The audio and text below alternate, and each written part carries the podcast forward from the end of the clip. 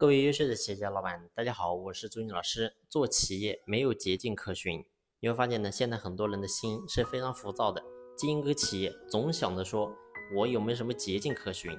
其实呢，你会发现这个世界上没有任何捷径可循。包括呢，我举个很简单例子，在公司里面有很多员工喜欢讨好老板，他把所有的希望呢都寄托在老板身上，投老板所好，他认为呢这个就是他。未来能够获得高薪酬和高职位的一个捷径，然后呢，忽略了自身能力的提升。其实你会发现呢，这种捷径就是一个假象。可能短时间之内呢，他可以得到自己想要的结果，但最后呢，你会发现根本长久不了，最后一定是竹篮打水一场空。所以呢，回到我们刚才讲的话题，我们作为老板经营企业，其实也是一样的。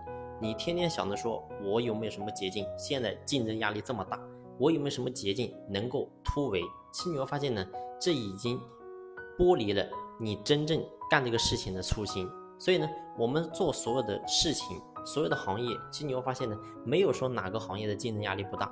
所以，做老板你一定要明白这个点，我们到底该怎么样去突围，怎么样把企业能够经营更好，一定不是你去到处去想着说找捷径。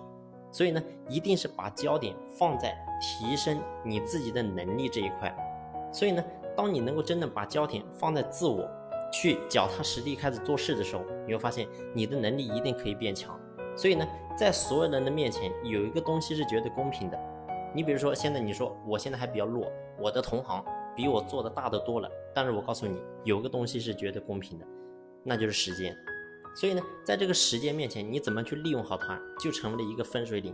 找捷径的人满脑子都是投机取巧、研究事儿，他没有去研究自己。所以呢，最后你会发现。他可能当下好，并不代表他能够一直好。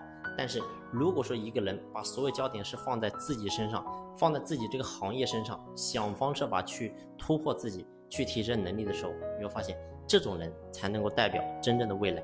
所以我说，在家庭当中其实也是一样的。你会发现呢，很多人天天想着说我怎么样能够去改变我的老婆，怎么样去改变我的老公，其实你会发现这是没有用的。